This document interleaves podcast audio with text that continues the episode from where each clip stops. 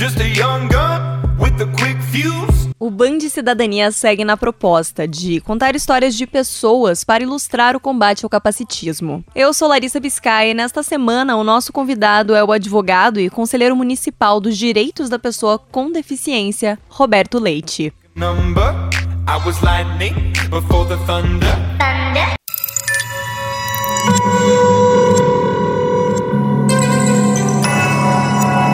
Podcasts Bangerils FM. Hoje, a legislação abraça muitas coisas em prol das pessoas com deficiência. Empresas que são obrigadas a ter uma cota de funcionários com deficiência, vestibulares que destinam vagas especiais, cotas também para isso.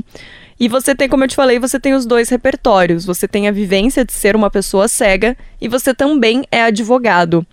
Queria ouvir de você quais você enxerga que são os gargalos da lei nesse sentido. O que, que falta abraçar? Veja só, o problema não está no gargalo.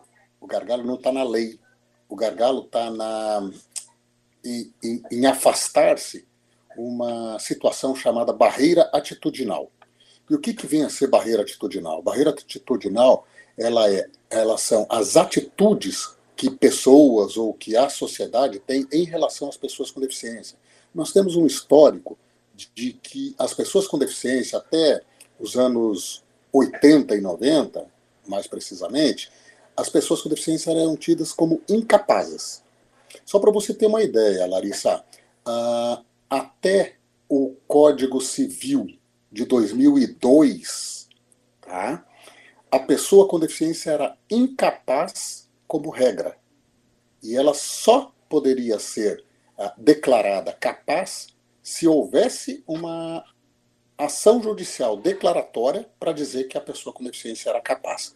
E em 2015, a Lei Brasileira de Inclusão veio, ela foi uh, sancionada, foi publicada e passou a produzir efeito em 2016, e ela inverteu essa lógica. E o que, que significa isso? Que, a partir da Lei Brasileira de Inclusão, a pessoa com deficiência ela é capaz como regra incapaz como exceção. Só que a lei já está aí desde 2015, nós estamos em 2023, e mesmo assim a gente enfrenta a, atitudes de entidades, pessoas, etc., tentando aplicar ainda aquela incapacidade como regra geral. Então é uma, é uma luta constante até que se mude a cultura. Então, um dos caminhos que eu percebo que a gente pode fazer isso de uma forma mais rápida é justamente fazer com que as crianças em escolas, né, fazermos uh, interação, palestra, informativo mesmo, para ir mudando essa cultura. Então, a lei ela vem pela necessidade de se ter a obrigação das cotas. Entretanto, isso vai chegar a um dado momento que não mais será preciso. Por quê? Porque já vai estar tá embutido na cultura. E a gente tem uma questão até que entra no nome, não se diz mais pessoas deficientes. Hoje o correto é pessoas com deficiência, certo? Perfeito. E por que que isso aconteceu, Larissa? Olha só, nós tivemos uh, durante o, a primeira década do ano, do ano 2000, nós tivemos a elaboração da Convenção Internacional sobre os Direitos da Pessoa com Deficiência. E a primeira, a primeira é, grande mudança foi justamente no conceito de pessoa com deficiência. Até então, a deficiência era atribuída à pessoa. A pessoa é que tinha uma deficiência. E isso vem a partir do quê? Vem a partir do, do olhar clínico médico que ele vê na pessoa aquela deficiência e tenta buscar adaptações na pessoa, cura na pessoa, para se encaixar na sociedade. A partir da Convenção Internacional sobre os Direitos da Pessoa com Deficiência, que passou a produzir efeito é, no território nacional em 2009, o que, que aconteceu? O conceito foi mudado. O conceito de deficiência passou a ser um conceito em relação a. É a pessoa que apresenta um atributo, uma condição. Por exemplo, eu, Roberto, apresento a condição de pessoa com deficiência visual, sou cego. Entretanto, se nós tivermos por parte da sociedade a eliminação de barreiras, essa deficiência ela vai sendo minimizada. A condição continua existindo da cegueira. Entretanto, se a sociedade eliminar as barreiras, se nós, enquanto sociedade, eliminarmos as barreiras, a gente consegue praticamente eliminar os efeitos dessa deficiência. Vou te dar um exemplo prático. Calçadas nas cidades. E aí, a gente falando em calçada nas cidades, é, eu vou falar de Brasil. As calçadas, como regra no Brasil, são inacessíveis, são muito ruins. E tem normas, e tem normas trazidas pela Associação Brasileira de Norma Técnica, que é a ABNT, que traz todas, todos os critérios para que uma calçada seja acessível, plenamente acessível. Acessível para o cadeirante, acessível para o obeso, acessível para a criança, acessível para o idoso. Então, veja, a gente está falando de um grupo de pessoas que, se a gente somar só esses poucos que eu falei agora, deixam de ser minoria. Então, nós temos como premissa o seguinte: hoje a deficiência é vista a partir da condição do ser humano em relação às barreiras oferecidas pela sociedade. Isso é uma mudança de paradigma gigantesca. E, Roberto, a partir dessa percepção, as instituições, o poder público, instituições, instituições uh, tanto públicas quanto privadas, passam a ter uma série de obrigações. Passando, claro, é difícil porque cada caso é um caso, mas passando por cima, você consegue listar quais são essas obrigações para atender a pessoa com deficiência, como você mesmo colocou, diminuir essa questão da exceção? Veja só, Larissa, olha que interessante a tua pergunta, muito boa. É, veja, a deficiência vai ser extrema se as barreiras forem, uh, forem mantidas. Então vamos imaginar a seguinte situação: uma pessoa deficiente, pessoa com deficiência física, saindo de sua casa e indo até uma, vamos lá, uma coisa bem comum, indo até a padaria, até uma panificadora. Então, para ela sair de casa, de repente, a casa dela já, por ela morar ali, já está toda ah, dentro do desenho universal ou dentro de uma adaptação razoável. Então, ela sai da sua casa, com a sua cadeira de rodas ou sua, seu par de muletas e vai para onde? Para a gente sair do ponto A, casa dele, para o ponto B, panificadora, vamos imaginar que seja dois quarteirões de distância, ele tem que caminhar, ele tem que transitar nessa, nessa via pública. Calçada é via pública, calçada não é via privada. Calçada é, sendo uma via pública tal qual é a rua, ela é de responsabilidade do poder público. E no caso das cidades, o poder público é a prefeitura municipal. Então, essa calçada tendo acessibilidade para que essa pessoa com deficiência física, que utiliza de cadeira de roda para ir e vir, se ela for plenamente acessível, ela atende as necessidades dessas, dessa pessoa e de toda a população. Porque pensa comigo, Larissa e ouvintes, se uma calçada for acessível para uma pessoa com deficiência física usuária de cadeira de rodas, ela vai atender a todos com maestria, com conforto, com segurança. E a partir do momento que é uma calçada que, por exemplo, você chega na esquina e ela não tem uma rampa de acesso para que a pessoa com deficiência física faça a travessia da rua com segurança, simplesmente ela deixa de atender esse público. E veja, aí a partir daí nós temos uma situação que eu costumo dizer assim: a pessoa com deficiência, e no caso desse em tela que a gente está falando com deficiência física, ela passa a viver um cárcere privado, ela passa a viver uma, uma prisão domiciliar, entre aspas. Por quê? Porque ela não pode ir nem numa padaria. Mas ela não pode ir porque ela é uma pessoa com deficiência física, ou ela não pode ir porque a calçada que está sendo oferecida pelo poder público para ela, cidadã daquela cidade, é inacessível. Então, a lógica é: quanto maior as barreiras, maior a deficiência. Então a gente pode afirmar que não é uma escolha você promover as condições de acessibilidade para a pessoa com deficiência. Não, é uma obrigação, porque pensa comigo, a partir do momento que o Brasil ah, ratificou e foi trazido para o plano interno, né, para o território interno, para a legislação brasileira, E olha, veio como norma constitucional. É uma emenda constitucional, então é uma norma suprema. A partir do momento que a convenção é essa norma suprema na nossa, no nosso ordenamento jurídico, deixa de ser opção, é obrigação. E acessibilidade é direito fundamental. E por que, que é direito fundamental? Porque sem ela, a pessoa com deficiência não vive plenamente a sua dignidade. Pensa comigo, Larissa, você ah, de hoje para amanhã passa a não poder mais caminhar sobre suas próprias pernas ou passa a não poder caminhar, nem que seja temporariamente, de repente fez uma, uma, uma, uma fratura nas duas tíbias, por exemplo, nas duas pernas, e aí tem que ser de cadeira de rodas. Já pensou como é que vai ser o teu dia a dia? Pensa que de repente você fez uma cirurgia uh, nos olhos e tem que usar, uma hipótese, tem que usar tampão nos dois olhos. E aí você precisa, e você mora sozinha, e aí você precisa fazer as, as suas atividades domésticas, o seu trabalho. Ou seja, você vai aí se deparar com essas barreiras que eu estou te, te, te, apresentando.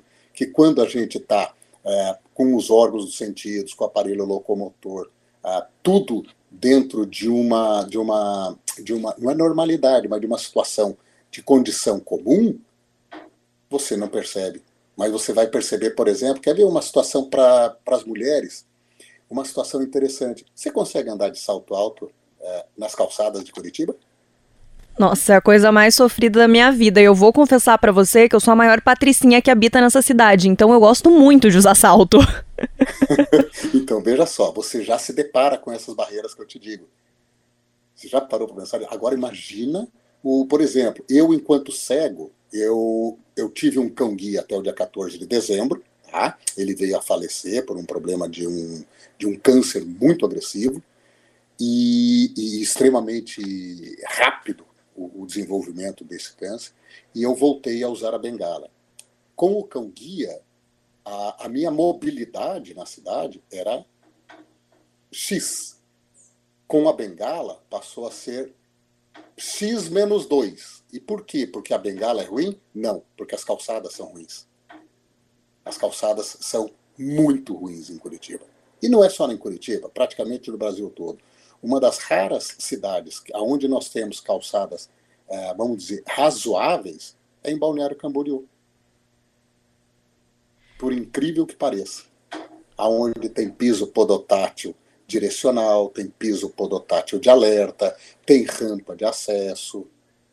Então é muito interessante. E vou te trazer uma novidade, Larissa, com relação. Eu estou batendo bastante nas calçadas, por quê? Batendo em que sentido? No sentido de denunciar isso. Porque todo mundo, em algum momento, é pedestre. Todo mundo, em algum momento, tem que transitar ah, na via pública calçada. E enquanto a gente tiver essa cultura de que via pública é só por onde transitam os carros, nós, cidadãos, vamos ser prejudicados. Todos nós. Em algum momento vai ter, é, vai se deparar com essas barreiras e vai perceber o quanto isso impede o direito fundamental de vir. Com certeza, como você falou, não é um problema exclusivo da pessoa com deficiência. Roberto, existem penalidades previstas para caso de estabelecimentos ou até quando o próprio órgão público não cumpre com essas obrigações? Porque você me fala das calçadas e isso é uma coisa recorrente. Isso é uma coisa constante que não foi inventada semana passada, que existe a vida inteira. Exatamente. Então, olha que interessante. Nós temos, ah, a partir de 2015, eu costumo dizer assim, num jargão popular, de que o artigo 113 da Lei Brasileira de Inclusão, que é a Lei 13146 de 2015, esse artigo diz que as calçadas são vias públicas. Então ela jogou uma pá de cal na, no, no túmulo da história de que como temos aqui em Curitiba, não vou falar das outras cidades porque não não não tenho a, a ciência, não tenho conhecimento se isso também acontece em termos de legislação municipal de outras cidades. A, a lei municipal de Curitiba diz que a, a calçada de responsabilidade do dono do imóvel. Só que tem um detalhe: a calçada fica na via pública. Ela não fica dentro do imóvel, ela fica à frente do imóvel, entre o muro, que é o limite, né, ou a, a cerca, que é o limite do que é privado para o que é público. E quando a Lei Brasileira de Inclusão apresenta, no seu artigo 113, de que a calçada é parte da via pública, assim como a rua, e isso a Lei Brasileira de Inclusão não inventou. Isso está previsto no Código de Trânsito Brasileiro, no anexo 1, aonde ele afirma que a via pública é composta pelo leito carroçável e pelas suas calçadas, que são a margem, por onde transitam os pedestres. Então isso não é novo. Mas foi se empurrando, empurrando, empurrando, empurrando, até que teve que vir uma lei especial federal, que é o Estatuto da Pessoa com Deficiência, Lei Brasileira da Inclusão, e encerra essa discussão. Nós temos, inclusive, uma, uma nota técnica tá, do Ministério Público do Meio Ambiente e do Ministério Público do que defende o direito da pessoa com deficiência do Estado do Paraná, falando exatamente isso que eu estou te dizendo. Então, não existe, é, não existe nenhum tipo de subterfúgio. E você me perguntou, tem sanção? Tem penalidade? Tem previsão de penalidade. Uma delas é a, o ente público que não fizer, não cumprir com a sua obrigação, não vai poder é, requerer financiamento nos bancos de fomento nacional. Ou seja, nem no BNDES para fazer obras, nem na Caixa Econômica. Perfeito. Roberto, você falou de questões de acessibilidade e ano passado eu tive uma oportunidade muito legal que foi de conhecer o Museu do Ipiranga em São Paulo. E ele me surpreendeu, não sei se você conhece o museu? Eu conheci ele antes da reforma, mas disseram que fizeram uma reforma muito interessante lá. Eu não tive a oportunidade de conhecer antes, mas me surpreendeu o aspecto acessibilidade do museu. Para você ter uma ideia, tem todos os recursos que a gente já conhece, os básicos, né, audiodescrição. É, como é que se chama aquele, aquele acompanhamento que é feito no piso para pessoas com deficiência visual conseguirem se guiar? O piso podotátil direcional e piso podotátil de alerta quando chega próximo de algum alguma barreira que ou algum local onde ele para para tomar alguma decisão. Então é piso podotátil. Piso podotátil. Olha que palavra difícil. Ele tem todos esses recursos, mas o que eu achei mais legal, você tem a obra exposta na parede, e embaixo você tem uma versão da obra feita como se fosse uma borracha, assim, mas é para você tocar nela, sentir qual que é o formato dessa obra, como se fosse o quadro ganhando vida, assim, se tornando uma versão para você explorar com as mãos mesmo. E isso eu achei uma coisa muito diferenciada, eu nunca tinha visto isso. Você já teve a oportunidade de conhecer algum museu com esse tipo de acessibilidade ou alguma obra de arte com essas duas versões, digamos assim? Eu, eu tive. Ah, ai, como é o nome daquele museu que pegou fogo em São Paulo? Fugiu. O da língua eu portuguesa? Tive, eu acho que é esse mesmo. Eu acho que é esse mesmo. E eles tinham, ah, eles tinham algumas das obras que dava para a gente tocar. Era muito interessante nesse sentido. E tivemos aqui em Curitiba, no MON, também, uma exposição onde ah, esculturas nós podíamos também tocar. Mas esse que você colocou ah, do Museu do Ipiranga deve ser uma experiência maravilhosa. Deve ser uma experiência muito boa, porque, pelo que você me falou, além de a gente poder tocar nessa réplica feita para ser né, palpada, tocada, sentida no tato, eles também têm a descrição da obra. E isso, junto com esse toque, você completa a possibilidade de conhecer como um todo aquela obra de arte. Muito bacana. Mas vamos supor que eu vou abrir um negócio, qualquer coisa que seja. Que orientações, que dicas que você daria? Eu não pergunto orientações jurídicas como advogado, eu pergunto orientações de inclusão. Como pensar em um local, qualquer que seja, seja um restaurante, uh, um espaço de eventos, uma biblioteca, não sei. Mas que tenha acessibilidade, que não corra o risco de deixar alguém de fora, pensando naquilo que você falou mais cedo, que enquanto o comportamento não mudar, pessoas com deficiência ainda vão ter dificuldade para ter uma vida com o resto da sociedade. Exatamente, a pessoa com deficiência vai continuar sendo excluída. Agora, qual é eu vou te dar a resposta com duas palavras. E essas duas palavras, é, ela, elas formam um conceito que é um conceito de desenho universal. Poxa, o que é desenho universal? Desenho universal é uma, uma maneira de se elaborar algo que atenda a todos. Isso é desenho universal. E aí tem um segundo conceito que pegando daí gancho no, na, tua, na tua pergunta, vamos imaginar que você vai abrir um barzinho, ou é um barzinho, vamos pegar o barzinho como uma, uma, algo mais, mais simples. E ele já, e você já, o imóvel já foi construído, ele já está ali, é um imóvel antigo e tal. Aí existe um segundo conceito.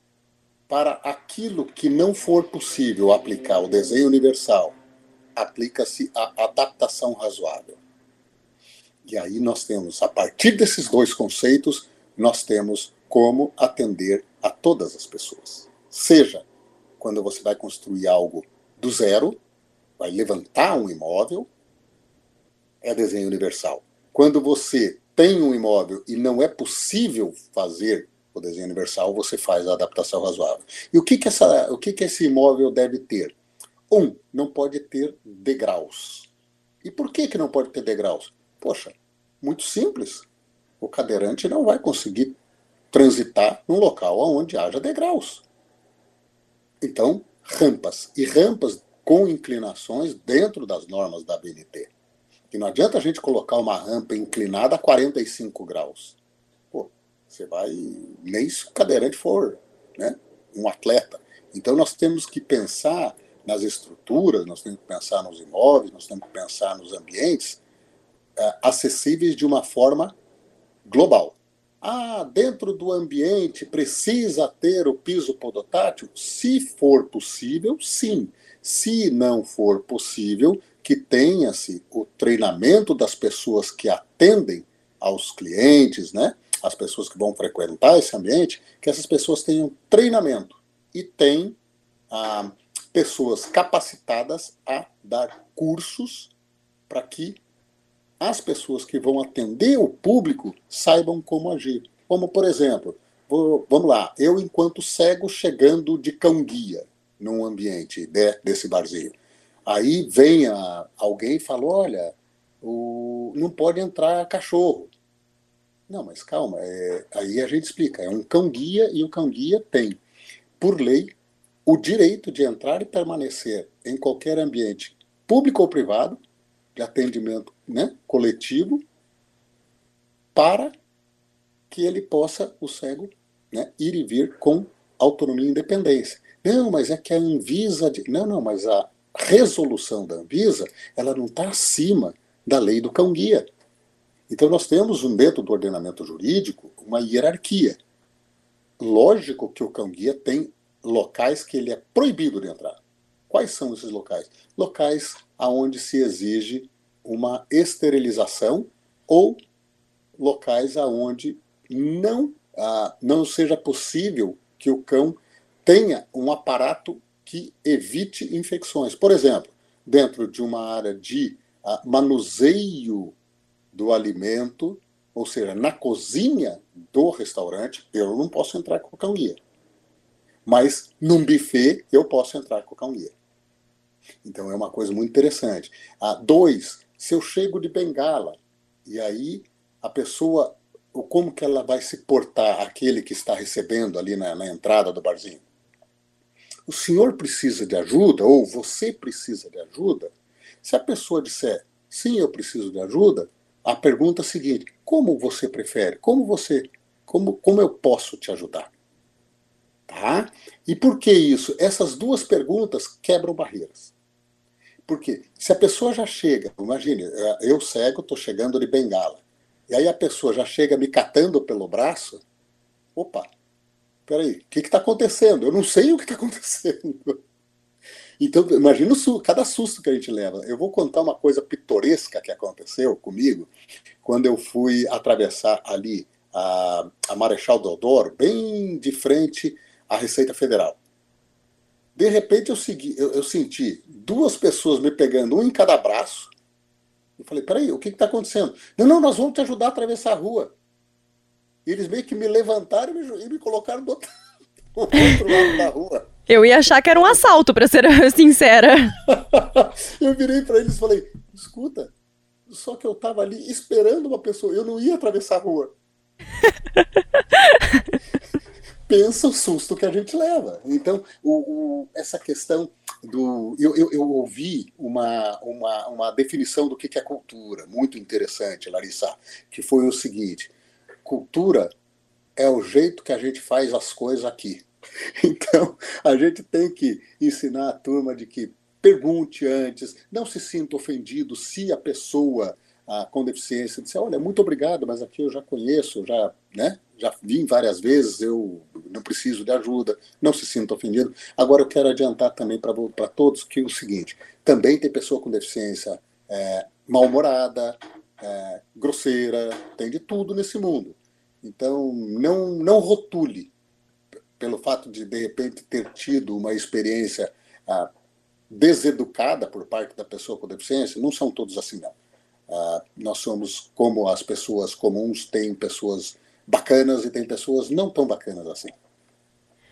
E eu acho que o principal, Roberto, e daí é claro, você me corrige se eu estiver errada, mas muitas vezes eu vejo pessoas que querem ajudar pessoas com deficiência, mas menosprezam toda a capacidade dessa pessoa. Então, porque você é cego, eu deduzo que você não está entendendo o que eu estou falando, sabe?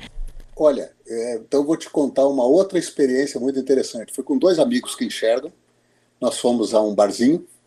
Chegamos no barzinho. Antes de chegar no barzinho, eu falei: você quer apostar como a pessoa que vai nos receber ali na entrada para entregar as comandas não vai perguntar para mim? Vai perguntar para vocês? Não, você tá louco. Falei, então vamos lá. Chegamos, a pessoa perguntou para o primeiro amigo é, seu nome e perguntou o número do telefone para pôr na comanda. O que eu já acho esquisito essa história de pegar número de telefone, mas tudo bem. Aí perguntou para o meu segundo amigo, que eu estava segurando no cotovelo dele, né, que ele estava me guiando, e eu estava com a bengala para mostrar que eu era cego. Ah, perguntou para ele a mesma coisa. Aí virou para esse segundo amigo que eu estava segurando no braço como é que é o nome dele? O meu amigo já começou a rir, né? Eu falei, minha amigo. nem escuta e nem sabe falar. Não preciso que aí, façam tudo por mim. Exatamente. Eu peguei e falei, olha, meu nome é Roberto. Aí o seu telefone. Aí eu devolvi para ela, né, para a pessoa. Ah, você vai ligar para mim no meu aniversário para me dar os parabéns? Não é que precisa. Debochado, hein? um pouquinho. Eu peguei, ah, não, depois daquela de. Como é que é o nome dele? Mas tudo dentro de um tom nada grosseiro, dentro de, uma, de um tom irônico, de sátira e tudo mais. Eu falei para ela: olha, ah, não precisa gritar com o cego, fica tranquila. E pode se dirigir a ele. Se você não tiver, tiver dificuldade de como fazer isso, pegue no ombro da pessoa e fale: eu estou falando com você. Aí a gente sabe que é coerente. Porque se, quer ver uma outra coisa espetacular, entre aspas, é você estar tá conversando com uma pessoa que enxerga, tá numa rodinha tal, ou tá você e a pessoa, a pessoa vira as costas, vai embora e não te fala. Nossa, você eu nunca pensei sozinho. nisso. Você fica falando sozinho. Mas fala, ei, cadê você?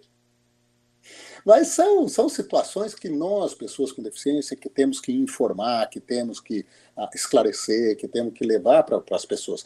Mas tudo isso porque, Larissa, pensa comigo. Uh, se as pessoas com, de, com deficiência, enquanto crianças, já estivessem na escola regular, tudo junto e misturado, Lógico que a escola regular tendo a estrutura necessária para que, se, para que seja ah, atendida às aquelas necessidades específicas. Mas vamos lá, vamos imaginar que nós estamos no mundo ideal, aonde a, a escola tá, né, tem a infraestrutura toda e que tudo bem. Aí tá tudo junto misturado, cego, cadeirante, surdo, pessoa comum, a pessoa com autismo, etc. A sociedade já estaria bem diferente. Por quê? Porque quando a gente mistura, a gente vai dando à sociedade aquela visão de que somos diferentes, mas somos todos humanos. E isso é fantástico. Este foi o segundo episódio da nossa série especial de fevereiro de 2023 do Band Cidadania. Na semana que vem tem mais e eu te espero lá.